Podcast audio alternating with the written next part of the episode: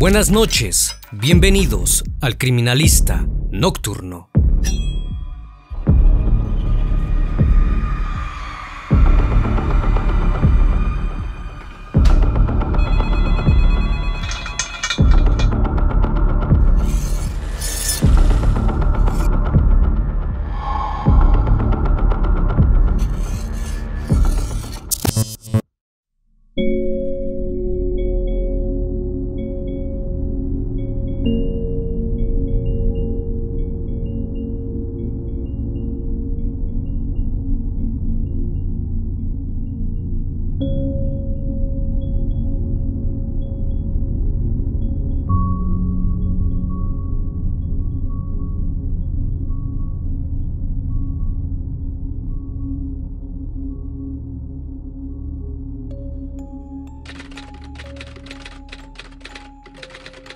Una casa ubicada en el barrio Los Ángeles en Managua, Nicaragua, fue objeto de muchas especulaciones, en donde según los pobladores pasaban cosas inexplicables, y hay quienes afirman que el mismo demonio habita ahí y que hay almas en pena rondando por el lugar debido a lo que ocurrió en ese inmueble, aquella vivienda que funcionaba como un negocio familiar en el cambio de aceite para vehículos dejó de operar en el año 2015, luego de un terrible suceso.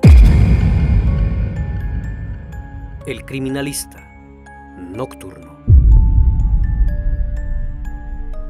En marzo de ese año, el hermano de Rosibel Murillo Luna, de 53 años de edad, dejó de tener noticias de ella. Había pasado más de dos semanas y hasta el momento no la había localizado fue entonces que acudió con las autoridades para reportar que su hermana estaba desaparecida y gracias a esto pudieron realizar el terrible hallazgo.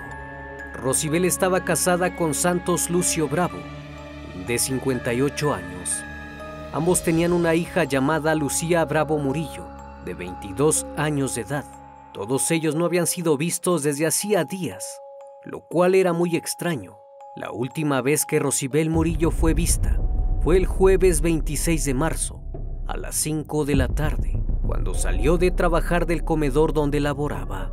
El viernes era su día libre y nadie se percató de su ausencia. Sin embargo, el sábado por la mañana, Rosibel no se presentó al trabajo, algo inusual, ya que nunca se ausentaba sin avisar. Minutos después, la dueña del comedor recibió un mensaje de texto de Rosibel, en el que le decía, Buenos días, doña Vero le escribe Lucía para decirle que mi mamá no llegará a trabajar porque vamos con mi papá a Jinotega. Mi hermano aún se quedará en casa. Cuando su jefa recibió el mensaje, le llamó de inmediato para ver si todo estaba bien, pero al otro lado de la línea estaba Naum, el hijastro de Murillo, quien le dijo que sus familiares habían salido y no sabía cuándo regresaban. Al día siguiente, el hermano de Santos Bravo acudió a su casa y se percató que el negocio estaba cerrado. Solo encontró a su sobrino Naum quien le dijo exactamente lo mismo. No obstante, le pareció raro que haya dejado al chico al cuidado de la casa, pues su padre no confiaba mucho en él y recientemente se había peleado con su hermanastra. Supuestamente Naum dijo que su padre se había peleado con Rosibel y Lucía y por eso se había marchado. El viernes 3 de abril del 2015, algo inusual ocurrió en la casa de Santos. Aquel día se organizó una fiesta en el domicilio, donde al interior colocaron una gran piscina inflable, en el lugar que ocupaban para realizar el cambio de aceite a los vehículos. La música estaba a todo volumen y un grupo de personas se divertía en el lugar, aquella extraña fiesta. Nunca se había visto antes en aquel inmueble los días posteriores el hermano de Santos volvió a ir a la casa para ver cómo se encontraba y nuevamente fue recibido por su sobrino, quien le dijo que se encontraba en Jinotega, comprando una casa para su hermanastra Lucía. Aquello le resultó sospechoso, pues su hermano le había dicho que la casa en donde vivía se la dejaría a Lucía. Además algo consternó al hermano de Santos. Naum le dijo que la alcaldía de Managua había presentado al negocio y había ordenado cerrar la fosa donde cambiaban el aceite porque su padre no había pagado sus impuestos. Aquel agujero había sido cubierto con cemento y la situación con el paso de los días se tornaba más sospechosa. Los días pasaron y muchas personas llegaron al lugar preguntando por la familia, quienes ahora sabían que se habían marchado de Managua estaban buscando un nuevo lugar donde vivir. Finalmente el hermano de Rosibel acudió a preguntar por su hermana y Naum le dijo que tal vez ninguno de los tres regresaría, ya que habían tomado la decisión de cambiar de ambiente después de todos los problemas familiares que habían tenido. Pero ante la sospecha de que algo no estaba bien, el hermano de Murillo acudió a presentar el reporte de su desaparición. El 8 de abril, la policía llegó por primera vez a la casa de Santos Bravo. El lugar fue revisado por elementos de la policía, quienes tomaron varias fotos del inmueble, pero no lograron encontrar nada inusual, así que se marcharon. Al día siguiente las autoridades volvieron a insistir, pero aquel día no pudieron ingresar, puesto que Naum estaba fuera. Aquel día el joven ya no regresó. Por esa razón llamó la atención de las autoridades y comenzaron a tener sospechas de él. Era el 10 de abril de 2015, cuando los uniformados acudieron por tercera ocasión a la casa de Santos Bravo, en el barrio Los Ángeles, en Managua, con una orden para entrar. El sitio se encontraba solo. No había rastro de Naum ni de nadie al interior. Revisaron el lugar por protocolo y de pronto un olor extraño similar a un roedor salía cerca de la fosa. Así que solicitaron el apoyo de los bomberos para romper el suelo de cemento y ver lo que había dentro. Al abrir la fosa lo primero que encontraron fue una capa de tierra posteriormente 15 tablas extendidas, después algunas piezas de ropa, seguido de toallas y paños llenos de manchas hemáticas. El horror vino cuando descubrieron que al fondo de la fosa se encontraban tres cuerpos en descomposición. Evidentemente, se trataba de Santos Bravo, Rosibel Murillo y su hija Lucía Bravo. Ahora la investigación se centraba en el principal sospechoso, Naum Bravo, hijo de Santos. Un día antes de que los restos fueran descubiertos, los vecinos informaron que vieron salir a Naum en compañía de su pareja llamada Orquídea Orozco.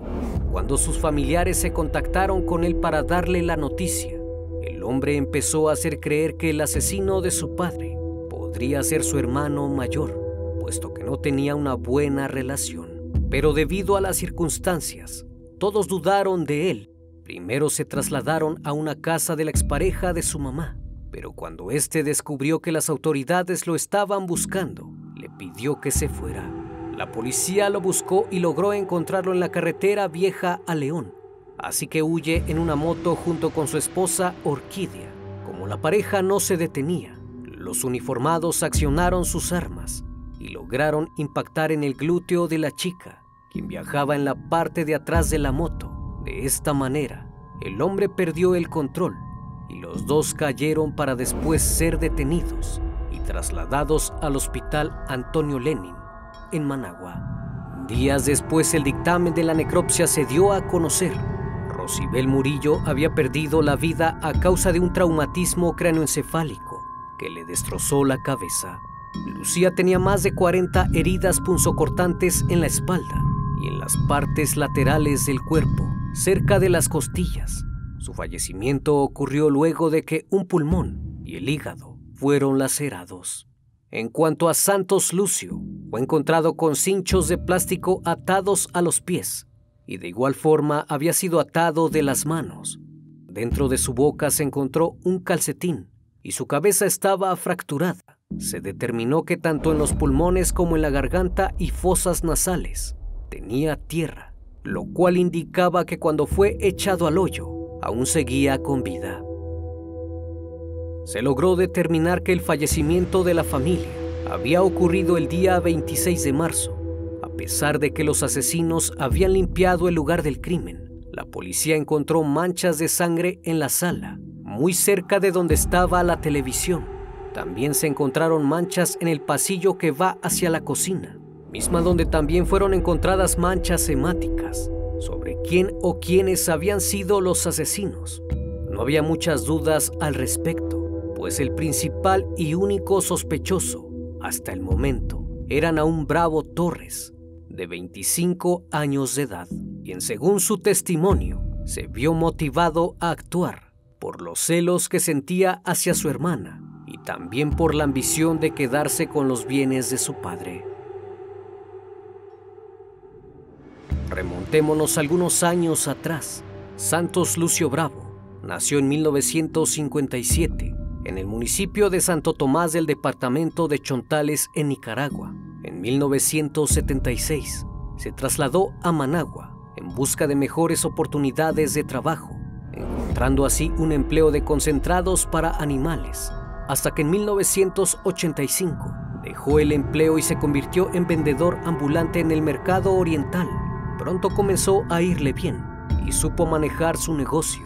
Era de las personas que ahorraba su dinero y gastaba lo menos que podía. Muchos lo consideraban tacaño, pero gracias a eso logró convertirse en mayorista de los productos que vendía, junto a su hermano Dionisio Bravo. Para esos años Santos había tenido a su primera pareja y a su primer hijo, pero luego de algún tiempo la dejó. A finales de 1987 conoció a otra mujer de nombre Blanca Torres, quien se convertiría en su primera esposa oficial, con la cual procreó a Naum Bravo y a Santos Jonathan. Sin embargo, cinco años después de haberse conocido, la relación terminó en 1992. La causa fue que Santos tenía un amorío con su empleada doméstica, Rosibel Murillo Luna, a la que luego de unos meses se llevó a vivir a otra casa, con la que construyó su segundo matrimonio, del cual fue producto Lucía Bravo Murillo. Tras la separación del primer matrimonio, luego de que Santos abandonara a su primera esposa y a sus hijos, comenzó a crecer una gran rivalidad entre las dos mujeres, pues no le daba dinero y constantemente ella les decía a sus hijos que su padre los había abandonado por irse con otra mujer. A pesar de lo que su madre les decía, Rosibel Murillo siempre cuidó de Naum, ya que Santos tomó la decisión de que su hijo viviría con ellos. Como Rosibel era una mujer bastante sumisa y callada, no dijo nada y aceptó la decisión de su marido. Debido a los problemas entre ambas mujeres, el chico se comportaba como le daba en gana y no obedecía a Rosibel. Sus demás hermanos también se fueron a vivir a la casa y ella era quien cuidaba de todos ellos. Sin embargo, todo cambió cuando nació Lucía, pues la atención que su padre le daba a sus hijos ahora se la daba a su hija aunque Santos nunca dejó de tener preferencias hacia su hijo Naum, quien era el que más consentía. A pesar de todo, los chicos no se llevaban mal con Lucía. Todo se vino abajo cuando en el año 2012 la situación de la disputa entre ambas mujeres fue tal que Rosibel demandó a Blanca por delito de asedio. Aunque después de un tiempo se abandonó la acusación y no ocurrió nada, ese mismo año, Rosibel se cansó del maltrato que sufría por parte de su marido, el cual llevaba ocultándolo desde que se casaron, pues según ella, la trataba con insultos, golpes y no la dejaba relacionarse con nadie. Rosibel, apoyada por su hija Lucía, decidió romper el silencio y acusó a su marido Santos por violencia intrafamiliar. Gracias a esto, Santos Lucio no pisó la casa durante cuatro meses ni siquiera le dejaba entrar por ropa. Esto molestó mucho a Naum, quien fue alimentando más su odio hacia su madrastra. La relación entre Naum y Lucía comenzó a dañarse cuando a finales de ese año 2012 ella lo acusó en los juzgados de Managua por el robo de una laptop. El caso terminó en una mediación en la que ambos hermanos se comprometieron a mantener la tranquilidad familiar a respetarse y a no agredirse ni física ni verbalmente. Aún devolvió la computadora. Sin embargo, el daño ya estaba hecho y nada volvió a ser lo mismo.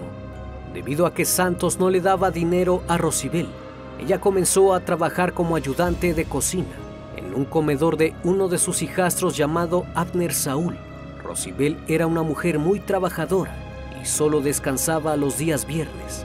Nunca faltaba era muy responsable.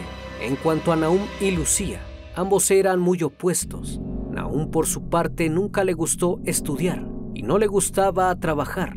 El negocio de cambio de aceite que puso su padre era para que sus hijos pudieran trabajar en él, pero lejos de eso, Nahum prefería andar bebiendo con sus amigos. Muchas veces se vio involucrado en robos y asaltos. Incluso llegaba a robarle a su propio padre. Ello provocó que su progenitor lo echara de la casa, pues ya nadie le tenía confianza. Por esa razón, cuando la familia desapareció, no creyeron que a lo hubiesen dejado a cargo de la vivienda mientras salían. El chico también tenía esposa de nombre Orquídea Orozco y había procreado dos hijos con ella. Debido a esto, un año antes del crimen, le habían permitido estar en la casa, pero solo para trabajar en el negocio de aceites de su padre.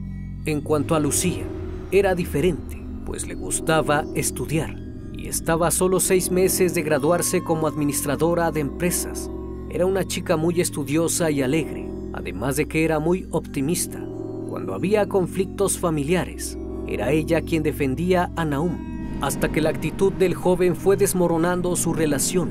La gota que derramó el vaso fue cuando en una de tantas discusiones que tenían, que todo lo que tenía su padre se lo iba a dejar a ella como herencia. Y cuando eso sucediera, no lo dejaría entrar más en la casa. Una vez que Naum confesó cómo habían ocurrido los hechos, otra persona salió a la luz. Se trataba de Jairo Ugarte, alias el Pelón, mismo que accedió a ayudar a Naum para cometer los asesinatos. Martes 24 de marzo, Naum le propuso cometer el crimen a cambio de 100 mil córdobas, que son unos 2.820 dólares. Ambos quedaron de acuerdo y cerraron el trato. Fue entonces que llegó el día 26 de marzo. Naum estuvo vigilando a su familia durante días preparándose para atacarlos. Santos Lucio tenía la costumbre de que todos los martes y jueves, a las 4 de la tarde, salía a comprar cuajadas. Naum llegó a trabajar al negocio de su papá a la una de la tarde. Poco tiempo después su cómplice llegó y ambos esperaron a que Santos saliera. Una vez que se marchó, Naum entró con el pelón y se lo presentó a su hermana Lucía como un primo que acababa de llegar de la costa caribe. Mientras se saludaban, Naum la tomó por detrás y ella comenzó a gritar, así que le tapó la boca y ella lo mordió. Su cómplice rápidamente se dirigió a la cocina y trajo consigo una navaja con la que Santos acostumbraba a pelar naranjas. Mientras forcejeaban, la chica logró voltearse y es entonces que el otro sujeto le propina 40 puñaladas en la espalda y a un costado. Una vez que la chica estaba inmóvil, la arrastraron hacia atrás del televisor y limpiaron perfectamente cualquier rastro visible de sangre. Minutos después, Santos regresó de realizar su compra. Entró a la casa y vio a Naum dentro. Este le preguntó dónde estaba Lucía y le dijo que había salido a reparar su celular. Sin embargo, su padre no le creyó y comenzó a buscarla. Cuando su padre entra y sale de la cocina, Naum lo toma por el brazo y el pelón sale por detrás y le intenta pegar con un bate de aluminio, pero falla. Por el contrario, le pega al chico. En uno de tantos intentos, el pelón logra golpear a Santos en la cabeza y este se desvanece. Luego de eso arrastraron el cuerpo junto al de Lucía y limpiaron nuevamente el lugar. Después de las 5 de la tarde, Rosibel llegó a la casa y vio a Naum sentado frente al televisor. Ella le pregunta sobre Lucía y Santos, a lo que el chico le responde que su hermana salió a reparar su celular y que Santos estaba en el supermercado. Una vez que Rosibel entra a la cocina, es recibida por el pelón, quien lleva entre sus manos un tubo metálico. Entre los dos tratan de someterla, pero ella forcejea. Finalmente Naum la sujetó y el pelón le asestó varios golpes en la cabeza hasta que ya no se movió más. Posterior a eso, notaron que Santos aún respiraba, así que le taparon la cara y le metieron un calcetín en la boca, además de que lo sujetaron de pies y manos con cinchos de plástico. Una vez cometido el hecho, trasladaron los cuerpos a la fosa donde se cambiaba el aceite a los vehículos y arrojaron ahí los cuerpos. todos los trapos y toallas que usaron para limpiar el lugar. Los arrojaron ahí dentro. Seguido de eso, Nahum buscó en la caja chica del taller y le pagó a Jairo mil córdobas como abono y se fue. Una vez concluido todo, Nahum salió de la casa y fue en busca de su esposa Orquídea, a quien llevó a vivir al inmueble, supuestamente sin saber lo que ocurría. Al día siguiente Nahum acudió a comprar tierra y le pidió a un vendedor de agua le ayudara a rellenar la fosa a cambio de 100 córdobas. Después de eso puso un piso de cemento para que nadie notara el olor ni nada extraño. Como en esas fechas era época de Semana Santa, invitó a muchos de sus amigos con quien estuvo festejando esos días, sin saber que debajo de la piscina estaban los cuerpos de santos, Rosibel y Lucía.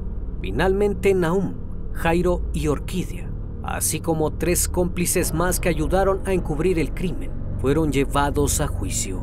Se ordenó la prisión preventiva de todos los acusados y en un principio los abogados lo querían declarar demente e inimputable.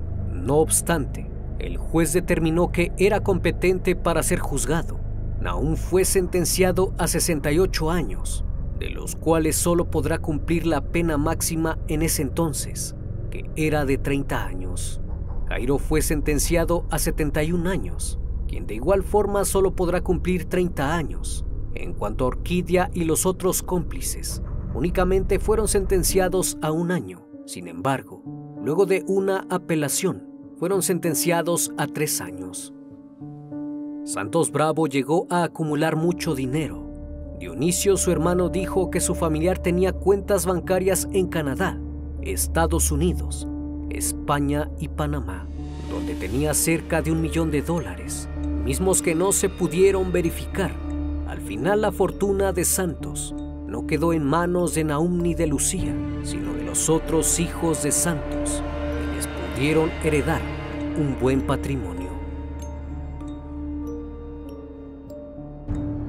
Como cada noche, estimado público, agradezco su compañía. Si aún no estás suscrito, te invito a que lo hagas y formes parte de esta gran comunidad. Esto es El Criminalista Nocturno. Hasta la próxima emisión. Buenas noches.